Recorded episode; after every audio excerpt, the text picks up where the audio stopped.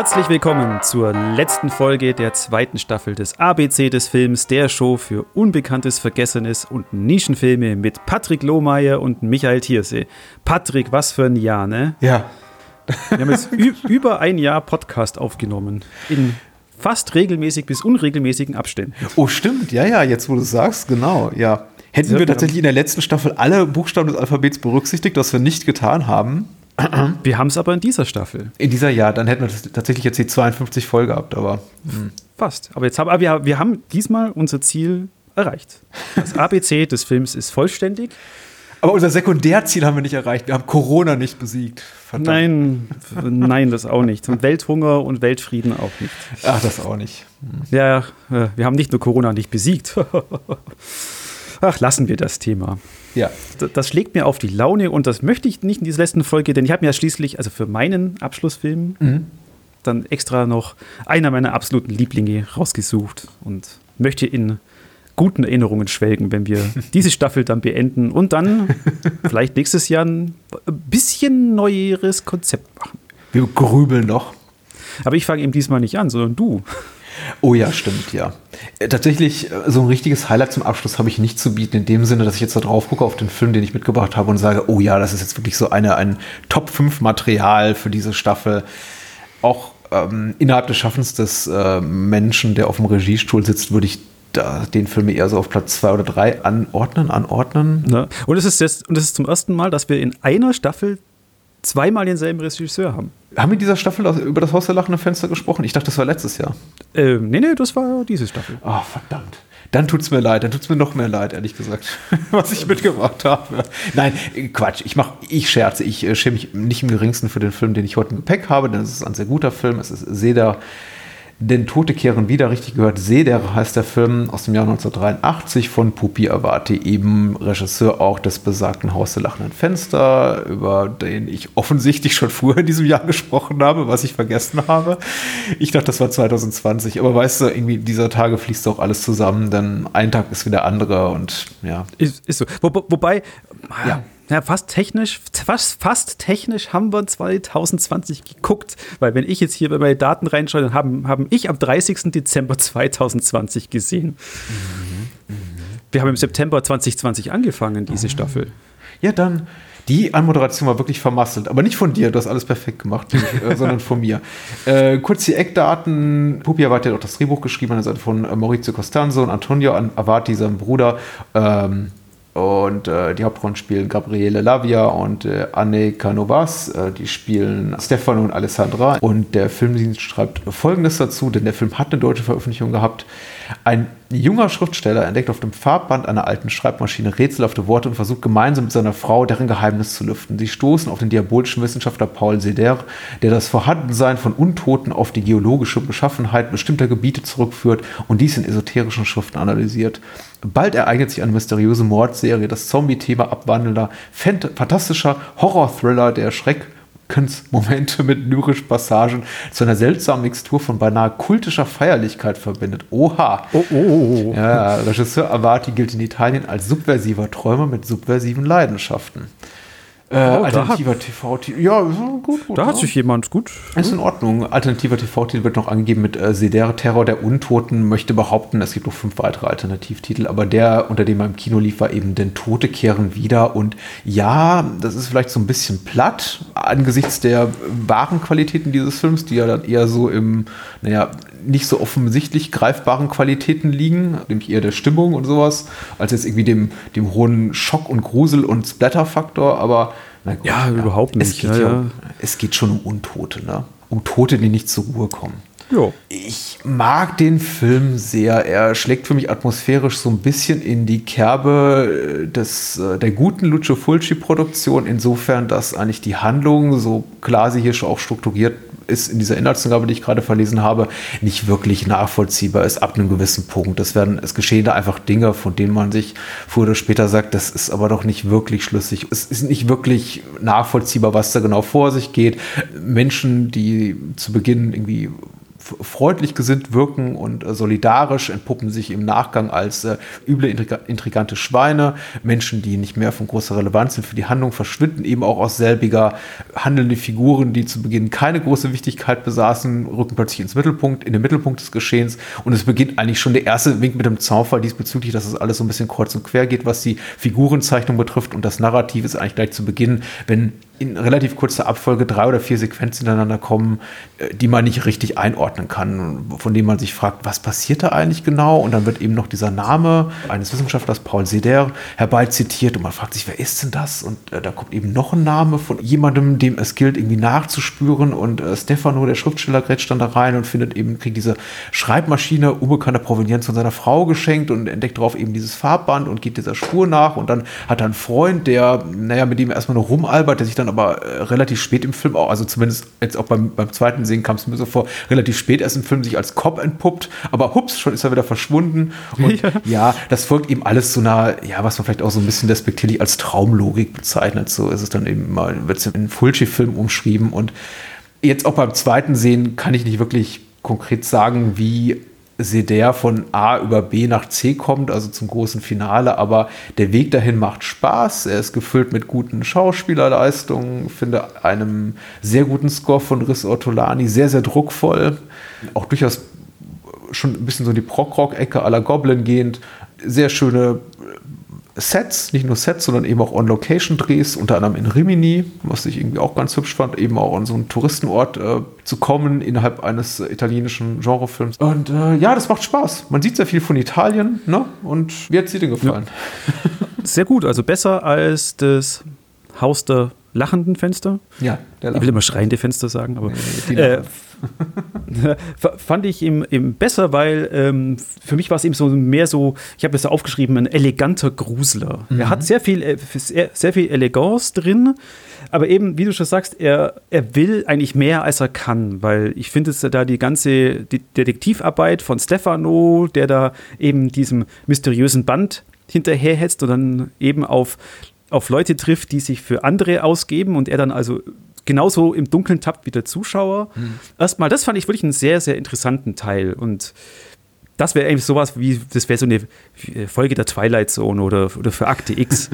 das fand ich wirklich, wirklich gut. Und das ist auch bis zum Schluss, äh, fiebert man ja mit Stefano mit und will ja auch diesem Rätsel auf die Spur kommen. Aber wie du schon sagst, am Anfang des Films tust du dir unglaublich schwer, weil es wird dann eben, der, der, der Cop ist mal, der ist in der ersten Szene kurz da, hallo, ich, was, was hat er denn gebracht? Irgendwas gebracht? Und dann, äh, tschüss, ja. ich bin jetzt wieder weg, kommt dann am Schluss des Films wieder. Und dann schneidet es eben zu einer, dieser internationalen Verschwörung von ja, mit dem Kopf geht auch hier äh, Stefano auch noch ein bisschen schwimmen und so in einer sehr ausführlichen. Ach ja, stimmt, richtig, ja. richtig. Ja gut, da tut noch ein bisschen Spannung. Ja, stimmt, da, da wird auch noch Zweifel gesät, richtig. stimmt, ja, ist der Kopf vielleicht auch mit drin, wer weiß. Hm. hm aber eben dann, dann, dann springt es auch immer wieder zu dieser nach Paris. Mhm. Das ist wirklich, es springt. Das ist Cut und du bist wieder in diesem Holzzimmer und es heißt nur, es ist Paris. Du siehst nie Paris großartig. ja, das ist halt, ja, halt der typische Drehstil damals. Vielleicht einfach eine gute Story noch ein bisschen ausstaffiert, aus, aufgepeppt vielleicht. Ja, ich war, ja, ja, ja. Vielleicht hat der Wahnsinn aber auch Methode. Ich kann ja jetzt Puppi Avati nicht persönlich fragen, aber es wirkt schon so ein bisschen wie kalkulierter Irrsinn. Äh, insofern, dass eben auch der Film Genre zu wechseln scheint, weil er beginnt eigentlich als sehr offensichtlicher Horrorfilm. Wir haben eben dunkle Kellergewölbe und dieses offenbar übersinnlich begabte Mädchen. Und keine Sorge, ich verrate jetzt hier nicht zu so viel. Also ich, ich möchte auch Wert darauf legen, jetzt hier nicht zu viel zu spoilern, damit sich Leute den Film möglichst unbefangen angucken können. Also spart jetzt mal die letzte halbe Stunde aus, aber zu Beginn Beginn, das passiert ja auch in den ersten Minuten gleich, sehen wir eben dieses Mädchen mit dieser übernatürlichen Begabung und die schleicht da rum. Es gibt auch einen sehr durchaus grafischen Gore-Effekt und er, er, sieht so aus wie der Film, den dieser TV-Titel Terror der Untoten auch verspricht. Und dann wird er zu so einer Art Procedural, eigentlich eine Art, ja, Krimi, einer Investigativgeschichte, in der eben Stefano, dieser Journalist, Autor, eben das äh, Ruder übernimmt und dann eben der, ein, einen, möglichen, einen möglichen Komplott hinterher. Ja, erstmal, erstmal, erstmal ist er ja eigentlich mhm. so die seine, erstmal ist er so einer Story hinterher, weil genau. er will ja ein neues Buch schreiben und man sieht ihn, der hat eigentlich keinen, keine große Lust dazu und dann fängt er eben an, dieses Band anzugucken äh, und merkt dann, dass da mehr dahinter ist. Das, das hat mir wirklich, Stefano hat mir wirklich sehr, sehr gut, gut gefallen. Da hätte ich ganz, am liebsten mehr, mehr so gesehen. Das war einfach wirklich so ein klassischer mhm. Detektiv, Detektivgeschichte. Ich meine jetzt so eine Art Schreibblockade. Ich bin mir nicht ganz sicher, ob er einfach nur keinen Bock hat oder einfach nicht kann gerade. Aber so oder so, ja, du hast absolut recht. Er tut sich schwer. Und er ist ja schon so die treibende Kraft hinter der ganzen Handlung. Also äh, da gibt es offenbar ein, ein, düsteres Geheimnis, was sich um Wiedererweckung der Toten dreht und äh, dem wir auf die Spur kommen. Und er, er tut es dann eben auch äh, zu großen Teilen. Ich glaube, so viel kann man verraten, aber eben auch nicht in Gänze. Und äh, die meisten Sachen, die er tatsächlich dann entdeckt, am Ende die erfährt erst relativ spät auch im Film. Den Großteil der Zeit sind wir eigentlich damit beschäftigt, uns um ihn Sorgen zu machen. So ging es mir, zumindest beim Wiedersehen, weil im Grunde fast jede Figur, auf die er trifft, jetzt mal abgesehen hier von seinem Kumpel Guido, also der Cop und äh, seiner Frau Alessandra, alle sind ihm eigentlich feindselig gesonnen. Er spricht da mit irgendwelchen Akademikern und dann in der Szene, nachdem er sich eben mit dem Professor so und so unterhalten hat, schließt er ihm die Tür und ruft sofort an seine, seine, seine, seine sinistren Mitverschwörer und sagt, er ist uns auf der Spur. Er ist im Geheimnis des ewigen Lebens auf der Spur, wie man Tote wiederwecken kann. Und man denkt so, uh, was kommt jetzt noch? Aber letztendlich, äh, es kommt weniger als erwartet, aber es kommt anders als erwartet. Und dadurch auch irgendwie dann wiederum mehr. Und das ist eigentlich auch ganz hübsch. Und ich fand auch insbesondere ganz schön, dass der Film, das war zumindest mein Eindruck, so zur Halbzeit sagt, jetzt kann eigentlich Alessandra mehr tun, die bis, bis zu ihrem Rimini-Trip, wo sich eben weitere Spuren verbergen, eigentlich eher so die zweite Geige spielt, so die, die eben die, die, die Ehefrau des Helden oder so ihre Hauptrolle. Und dann, wenn er so sagt, oh, ich weiß nicht mehr, wohin, wie es weitergeht, sie eigentlich so sagt, okay, lass mich das mal machen. Und sie dann eher so die treibende Kraft wird des Ganzen. Und das fand ich eben auch cool, diese Rollenumkehr mittendrin. Hm. Wie gesagt, der Film schlägt eben so Wendungen und äh, Richtungen ein, die, die ich durchaus als gewinnbringend empfand. Also wirkt er sehr, sehr temporeich, wenn auch eben nicht schlüssig. Ja. ja und er, er, nimmt ja auch so klassische klassische Grusel- Tropes ja mit. Äh, eben bei der Schnitzeljagd in Rimini äh, trifft er auf ein runtergekommenes Haus, in dem ja. eine blinde Frau wohnt und du so.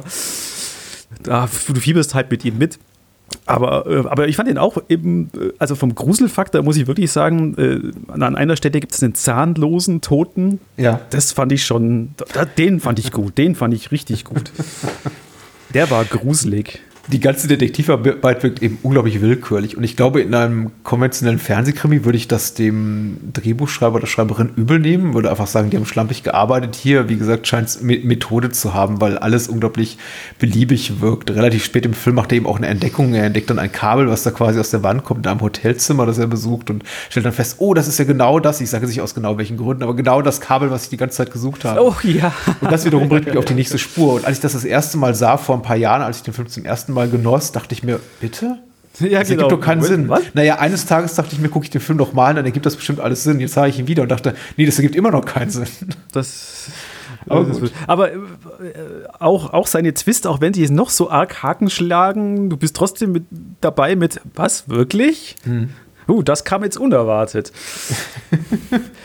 äh, ja, also wir, ich, ich, fand ihn eben auch so von der, von der Spannung und vom einfach so vom Film eben besser als den anderen Film, den wir besprochen haben. Von das Haus der lachenden Fenster, nein. Ich, ich weiß. Also ich würde sagen, das ist ein, also für mich ist Haus der lachenden Fenster ein veritables Meisterwerk und der hier ist wirklich sehr, sehr gut. Aber äh, trotzdem, ich kann nachvollziehen, warum, weil der hier ist schon, ich glaube, der bietet schon mehr. Der bietet mehr Abwechslung, der bietet einfach mehr Tempo, allein schon durch den Schauplatzwechsel. Das kann einen eben auch verwirren, aber es macht eben auch in gleichem Maße Spaß und äh, was ich eben hier spannend finde an diesem Film, der ist ja 83 erschienen, 82 produziert. Also es wird hier äh, ganz häufig, also auch wirklich äh, wichtig für die Handlung relevant, äh, Videotechnik eingebunden. Also es geht unter anderem eben auch um eine Videokamera, die in einem Sarg installiert wird, um, ich möchte jetzt nicht zu viel verraten, um etwas Bestimmtes zu filmen. Das fand ich schon spannend für die Produktionszeit, dass man da schon so ähm, fortschrittlich war. Ich meine nicht, dass Videotechnik jetzt 83 was wahnsinnig Neues war. Also Videorekorder sind seit, glaube ich, den späten 60ern, frühen 70ern auch für Privathaushalte verfügbar. Aber äh, ich glaube, Filme haben sich immer so ein bisschen davor gedrückt, vielleicht auch, weil es da eine Animosität gab von Kinoschaffenden zur, zur Videotechnik, das in den Mittelpunkt ihrer äh, Filmhandlung zu stellen. Und hier ist es wirklich so Front and Center. Ja, ja vor allem, äh, es, es, es, es hat einen Grund, weißt du, du kennst ja lassen Wissenschaftler in irgendeinem 70er-Jahre-Film auftauchen dann, oder 60er Jahre, da müssen unbedingt irgendwelche blinkenden Apparaturen hinter ihm stehen, mhm. weil das heißt, er ist Wissenschaftler. Und hier haben diese blinkenden Apparaturen ja wirklich einen Sinn, weil sie spielen ja auch sogar eine Rolle im Film.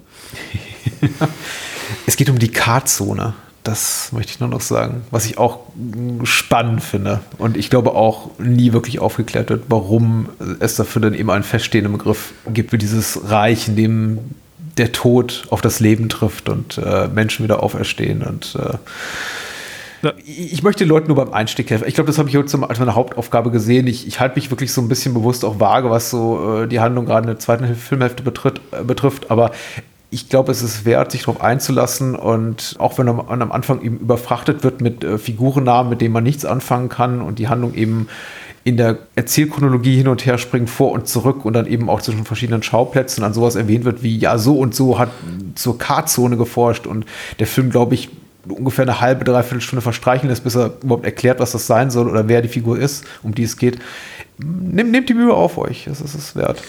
Ja, ja, genau. Also eben, wer, wer da wirklich durch die erste Hälfte durchkommt und es ist zäh, es ist ein slow, absoluter Slowburner, der mhm. wird belohnt. Und am Absolut. Ende gibt es doch wirklich, also ich möchte auch sagen, dass das Ende enttäuscht dann, glaube ich, äh, äh, entschädigt auch Menschen, die so ein bisschen mehr auf eher offensichtliche Horrorkost stehen mit äh, durchaus saftigen, übernatürlichem Horror. Jo. Aber bis dann dauert es eben ein bisschen.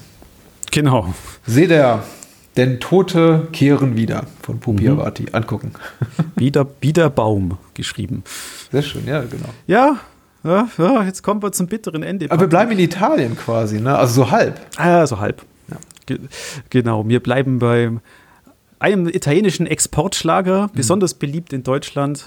Äh, ich meine, gut, ihr, ihr, habt den Titel dieser Folge gelesen, ihr wisst, dass es jetzt hier um zwei außer Rad und Band äh, mit Bud Spencer und Terence Hill geht. Mhm. Also es ist kein unbekannter, auf jeden Fall Deutschland ist das nicht unbekannt und auch nicht vergessen. Äh, die Bud Spencer, Terence Hill Filme freuen sich weiterhin größter Beliebtheit.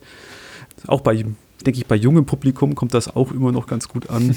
Für mich waren die auch, auch, auch über da. Oder, du, du, hast schon mal auf Twitter geschrieben, du musst dich jetzt in nächster Zeit mit viel mit Bud Spencer, Terence Hill beschäftigen. Oh ja, ich glaube, beim Erscheinen dieser Folge sind wir mittendrin in unserer kleinen äh, Bud Spencer Terence Hill Reihe, auch im Bahnhofskino. Und ähm, wir haben zuletzt gesprochen über Gott vergibt Django nie, aka mhm. vom Affengebiss, eine Comedy-Version und äh, auch über Vier für ein Ave Maria. Und ich glaube, der letzte Teil steht noch aus. Ja, aber wahrscheinlich hast du dann Hügel der blutigen Stiefel, genau. Ja, genau.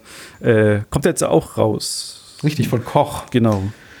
Ähm, wahrscheinlich hast du dann da auch schon sagen müssen, wo, wie bist du zu den beiden gekommen? Was sind deine ja, Erinnerungen da drin? Ich habe dazu keine wahnsinnig interessante Origin-Story, ehrlich gesagt, weil ich auch nicht, also bei den beiden niemals behaupten konnte, dieser und jener Film war es gewesen, den ich zuerst mit ihnen gesehen habe. Es wird wahrscheinlich einer der Spaghetti-Western gewesen sein. Nicht die aus den 60ern, aber die so beginnen in den 70ern. Nach Hügel der blutigen Stiefel kam recht in die linke Hand des Teufels. Es war wahrscheinlich die rechte und die linke Hand des Teufels, die ich zuerst gesehen habe. Vier Fäuste für ein Halleluja war 71. Du, ich, ich, ich werde jetzt den Teufel tun überhaupt nicht. Ich bin irgendwie Bud und Terrence Experte, bin ich überhaupt nicht. Ich hoffe dazu zu werden eines Tages, aber es gibt einen Grund dafür, dass wir irgendwie in knapp zehn Jahren Bahnhofskino, mein anderes Format, äh, genau, glaube ich, einen Bud Spencer und Terrence Film bisher, Film bisher besprochen haben bis zum Jahre 2021, weil einfach das nicht, das ist nicht meine. Schaut, das ist alles auf Daniel schieben können. Ja, ja. aber hier zwei außer Rand und Band. Warum? Ja, ja. Warum, warum du den Film so? Also einmal ist es der beste Theme-Song aus der mhm. ganzen Bud Spencer Terence Hill-Reihe. Den mhm. Song liebe ich und wer weiß, wer genau weiß, was ein Song das ist, der spielt jetzt bei ihm auch im Kopf ab. ich fand die Dynamik dort, dort im Film immer recht, recht cool. Diese zwei Ganoven, die sich am Anfang ja da gar nicht leiden können, oder beziehungsweise Terence Hill ist ja da ein, ein ziemlicher Arsch am Anfang, auch zu Bud Spencer. Dann eben diese, diese Cop-Ausbildung ist Gag an Gag, über den ich heute immer noch mich, mich schief lachen kann. Mhm. Es spielt die schönste Frau der Welt mit, Laura Gemser. äh, die dann im gleichen Jahr ja eben für Black Emanuel bekannt wurde. War mhm. auch 77. Ich glaube, vorher kam, glaube ich, Emanuel 2. Also der ordentliche ja, genau. mit dem Doppel-M und dann kam sie als Black Emanuel mit einem M. Aber ich glaube, das ja. eine M auch nur aufgrund der Urheberrechtsklage der Emanuel-Produzenten. Aber du hast natürlich ja. recht, eine wundersch wunderschöne Frau. Und ähm, es, es tut gut, sie hier zu sehen in einer grenzwertig wieder rassistisch gezeichneten Rolle, aber ist okay. Ja, das, das, das haben wir heute, das haben wir beim Mess gucken, ist es halt auch wieder, du schaust es ja auch mit, mit anderen Augen und ähm, da kommt, also kommen wir nachher mal noch zu, ja, der, ja. zu den zwei, zwei Szenen. Ich, ich sage jetzt mal, was der Filmdienst damals geschrieben hat, das mhm. Lexikon. Zwei kleine Ganoven, die sich in Florida ohne Geld und Gut durch den Tag wursteln, landen durch Zufall im Polizeidienst und bringen eine Bande von Rauschgiftschmugglern zur Strecke. Serieller Klamauk- und Prügelfilm nach, dem üblichen, nach den üblichen trivialen Standards, deutlich mhm. unter dem Niveau der besseren Spencer Hill-Filme. Und da muss ich ihm aber im Filmdienst echt widersprechen, mhm. weil ich finde es eben nicht unter Niveau. Ich meine, ich finde grundsätzlich, man kann sich auch unter Niveau sehr gut unterhalten lassen. Ja, für mich ist das immer einer, einer der, der Go-To Filme, wenn ich mies drauf bin. Oder mhm. dann, dann, dann gucke ich mir den an, danach, danach geht es mir besser. Dann habe ich den Soundtrack im Kopf, bin beschwingt. Gerade dieser, diesen Film hat nicht, diesmal nicht Rainer Brandt geschrieben, mhm. der ja für das Schnotter-Deutsch mitverantwortlich war, dass die, dass die Bud Spencer Terence ja erst groß gemacht hat. Also, wenn man sich die, glaube ich, die italienische Synchro wirklich genau anguckt, sind die Filme, glaube ich, halb so lustig, wie es bei uns mit diesem Ganzen. Nee, äh, den Film hat Karl-Heinz Brunnemann geschrieben. Das Ganze. Aber die beiden wichtigen Synchronsprecher, äh, Wolfgang Hess für Bud Spencer und Thomas Danneberg für Terence Hill sind natürlich mit an Bord. Und auch wieder ein, ich will nicht sagen Hollywood-Größe, einem, einem bekannteren Hollywood-Darsteller, ähm, mhm. beim Ah, wie hieß er denn? Dem Buggy, da ist er Donald Pleasance zum Beispiel dabei. Ja. Genau. Und hier ist es David Huddleston, der den äh, Chief, Chief spielt. Chief, Chief. Captain, Captain McBride. McBride. Ja. Cap Captain McBride. Genau. Und Huddleston kennt man ja vielleicht eben aus äh, Big Lebowski, spielt er den Oberboss äh, bei Blazing Settles, Frantic spielt er, spielt er mit. Einfach, einfach auch ein Schauspieler, dem, dem, dem sein Gesicht kennst du.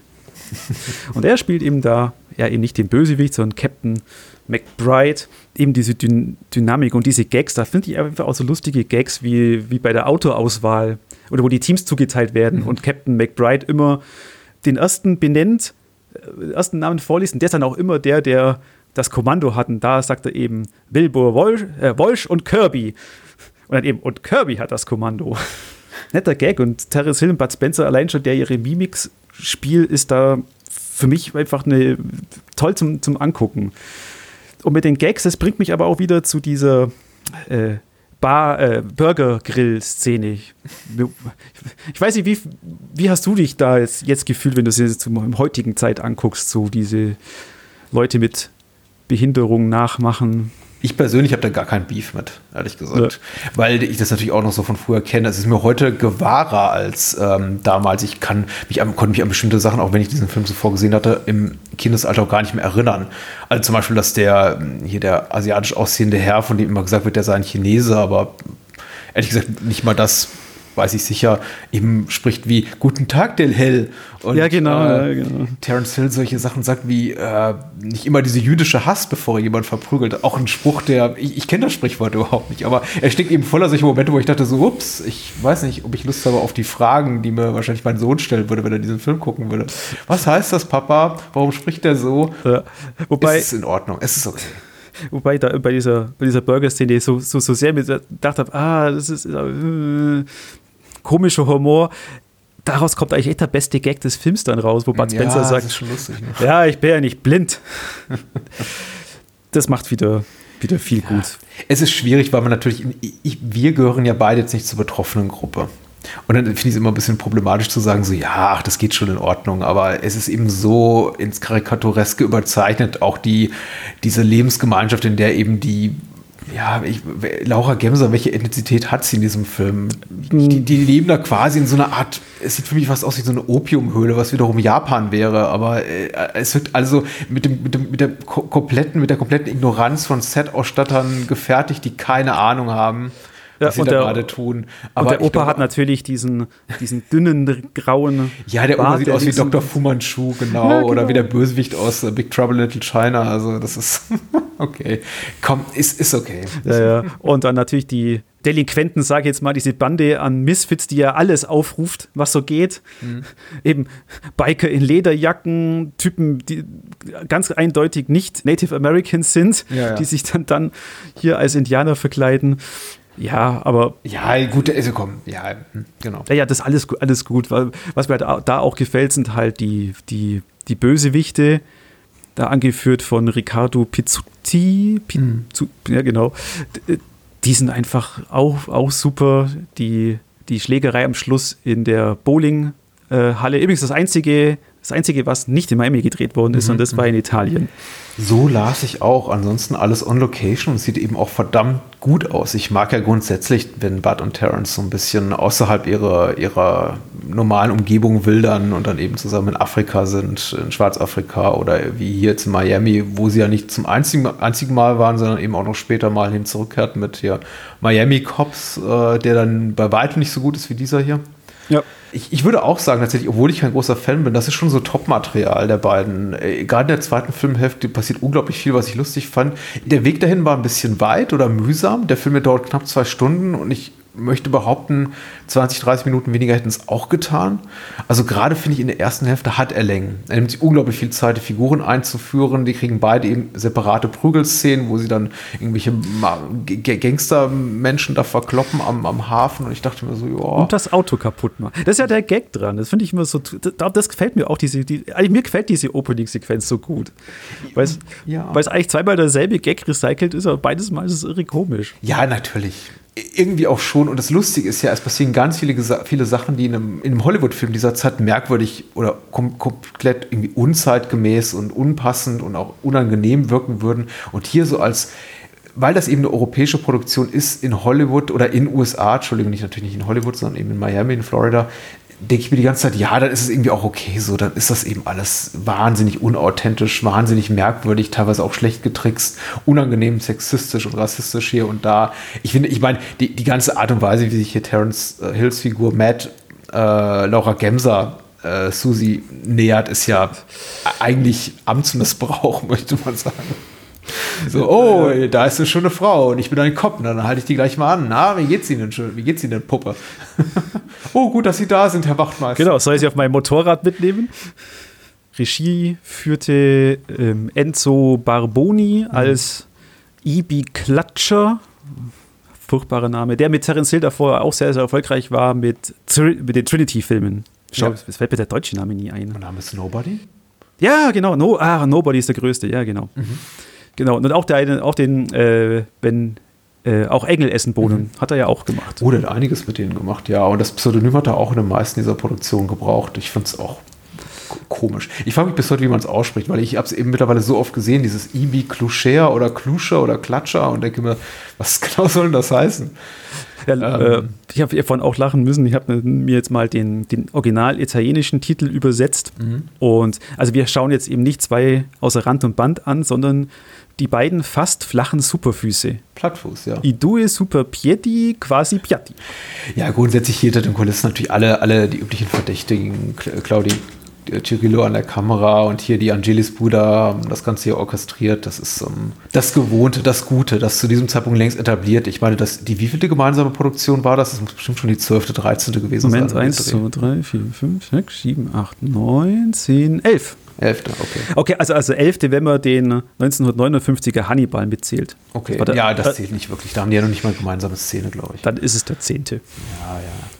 Ja, so fühlt sich eben auch an. Es fühlt sich wirklich so an wie das goldene Zeitalter für die beiden. Die beiden sind eingespielt, die Sprüche sind gut das ist sowieso immer noch das Beste, finde ja. ich. Die Kampfszene, mit denen, den kann ich mittlerweile nicht mehr so viel abgewinnen. Die wirkt für mich einigermaßen repetitiv. Aber die Sprüche, also wenn da so, so, so Klopper rausgehauen werden, wie hier, der ziert sich wie eine Zicke im Milcheimer, dann denke ich mir schon, ja, das ist, äh, das ist einfach lustig. Äh, das würde ich, weiß nicht, wäre ich 30 Jahre jünger, ich würde das mit auf den Schulhof nehmen. Na, das, natürlich. Das habe ich früher mit auf den Schulhof genommen, ja. Patrick.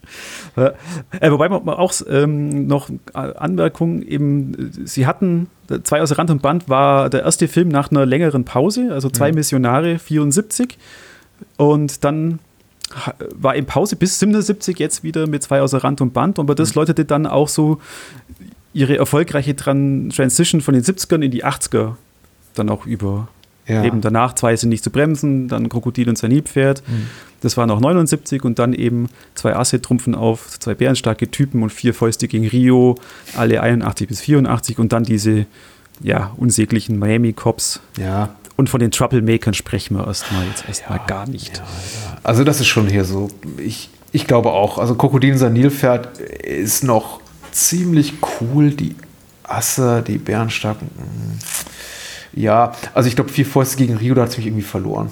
Aber ich kann es auch nicht mehr, ich kann auch nicht mehr genau meinen Finger drauflegen. Aber so die letzten drei, vier gemeinsamen Produktionen, da bin ich irgendwie raus. Und man merkt ihnen auch an, sie sind müde und auch nicht mehr wirklich begeistert von dem, was sie tun. Aber hier noch so voller Saft und Kraft und äh also zwei Asse trumpfen auf ist bei mir jetzt eigentlich auch mehr, weil da, da ist ja noch mehr dieser, dieser Rassismus drin mit dem Japaner auf der Insel. Das ist ja.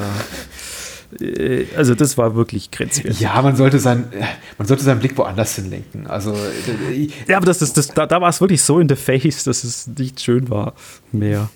Also wie gesagt, diese Burger-Joint-Szene, die ist mir nicht unangenehm aufgestoßen und ich arbeite eben im inklusiven Bereich äh, und mir sollte es aufstoßen, unangenehm, weil ich dafür eine sehr, sehr hohe, erhöhte, stark erhöhte Sensibilität habe, eben auch aus beruflichem und wie persönlichem Engagement. Aber ich dachte, naja, solange eben die nur so spielen und das Ganze eben für einen humoristischen Effekt ist oder nicht wirklich Leute mit einer Behinderung äh, runtergeputzt werden, von wegen, ach, es ist so lustig, da fand ich tatsächlich den Mann asiatischer Herkunft, der dann ins Bild stafft und sagt, ah, guten Tag, Del Hell, danke, dass Sie mein Leben gelettet haben, äh, echt unangenehmer. Äh. wobei, solche Sachen, solche Momente hat man ja tatsächlich als als wir aufgewachsen sind in den 80er Jahren und man diese Filme geguckt hat, so zum ersten Mal, wir beide zumindest, nie in mhm. Frage gestellt. Ich saß ja niemals Nein, das, im, im, Alter von 10, 12 Jahren, dachte mir, Oh, das ist aber gemein. Naja, na gut, weil, weil, es, auch leider, leider eben so, auch so allgegenwärtig war. Das war ja überall, überall drin. Von, wenn ich Tom und Jerry äh, geguckt habe, war, waren diese, Sachen mit drin, bis jetzt eben hin zu Bud Spencer und Terence Hill, dass ich immer am Samstag mit meinem Opa habe gucken dürfen, mhm. weil der hat einen Videorekorder und da mhm. mein, und eben meine Eltern gingen immer zu meinen Großeltern jeden Samstag zum Kaffee und Kuchen und ich durfte dann immer Bud Spencer, Terence Hill gucken, daher auch eine, eben eine sentimentale Verbindung mit den ja, Filmen. Ich möchte das jetzt auch nicht so in den Vordergrund rücken. Es gibt auch so viele gute Gags, die machen das auch alles vergessen. Ich habe so oft gelacht in diesem Film, aber ich hatte wirklich Spaß dran. Äh, wie gesagt, das sind ein bisschen wenig Lacher von meiner Seite, jetzt gestreckt auf diese fast zweistündige Spielzeit, die ich einfach zu, als zu lang empfinde. Aber es gibt so Momente wie zum Beispiel der ähm, Moment, in dem Bud hier Pfefferspray ins Gesicht gesprüht wird und überhaupt keine Reaktion zeigt, fand ich sehr, sehr lustig. Diese versehentliche Festnahme nach dem Auffahrunfall fand ich auch sehr lustig. Ja, ja. Also, dass sie im Grunde einfach nur glücklicherweise in für sie sehr positiv ausgehende Situation reinstolpern und im Grunde ja auch zu Beginn Überfall planen und dann gesagt wird, hier, ach, ihr seid hier, um irgendwie als, als Polizisten anzuheuern, ja, dann bleibt man gleich mal da. Also das, der Film hat so eine Dynamik, von wegen, die beiden sind aber haben mehr Glück als Verstand. Das äh, zieht er eben konsequent bis zum Ende durch und ich fand das sehr cool. Ja, und das macht eben auch David Huddleston da gerade in der Szene, wo du erwähnst mit dem Auffahrunfall, das ist so, so, das sind so die Momente, wo ich das Zusammenspiel von denen auch so mag, wo dann Bud Spencer einfach nur dran lehnt und nur mit seinem Zeigefinger zu Terence Hill rüber und jetzt darauf wartet, dass der Chef ihn runterputzt und er dann, ah, Kirby, alle Achtung, gute Arbeit, weiter so. Können Sie sich mal das Scheiben davon abschneiden, Wolsch. Ich liebe das tatsächlich auch. Ich habe auch einen absoluten Softspot dafür, wenn so Autoritätsfiguren ins äh, Lächerliche gezogen werden. Also er behält schon so seine Würde, möchte man behaupten, weil er äh, eine, ja. so eine stoische Ruhe besitzt, die er auch nicht abschüttelt. Aber äh, am tollsten ist es einfach, wenn die beiden wieder total missgebaut haben und er das immer positivistisch interpretiert mit, oh ja, toll, wir habt super hinbekommen, meine beiden besten Männer. Ihr könnt euch alles erlauben. Und die beiden im Grunde sich angucken und denken so, oh Gott, was ist. Äh ja, und, und, und, der Film, der Film sagt dir das ja, gerade bei der Szene, wo dann der eine Lieutenant da kommt mit ah,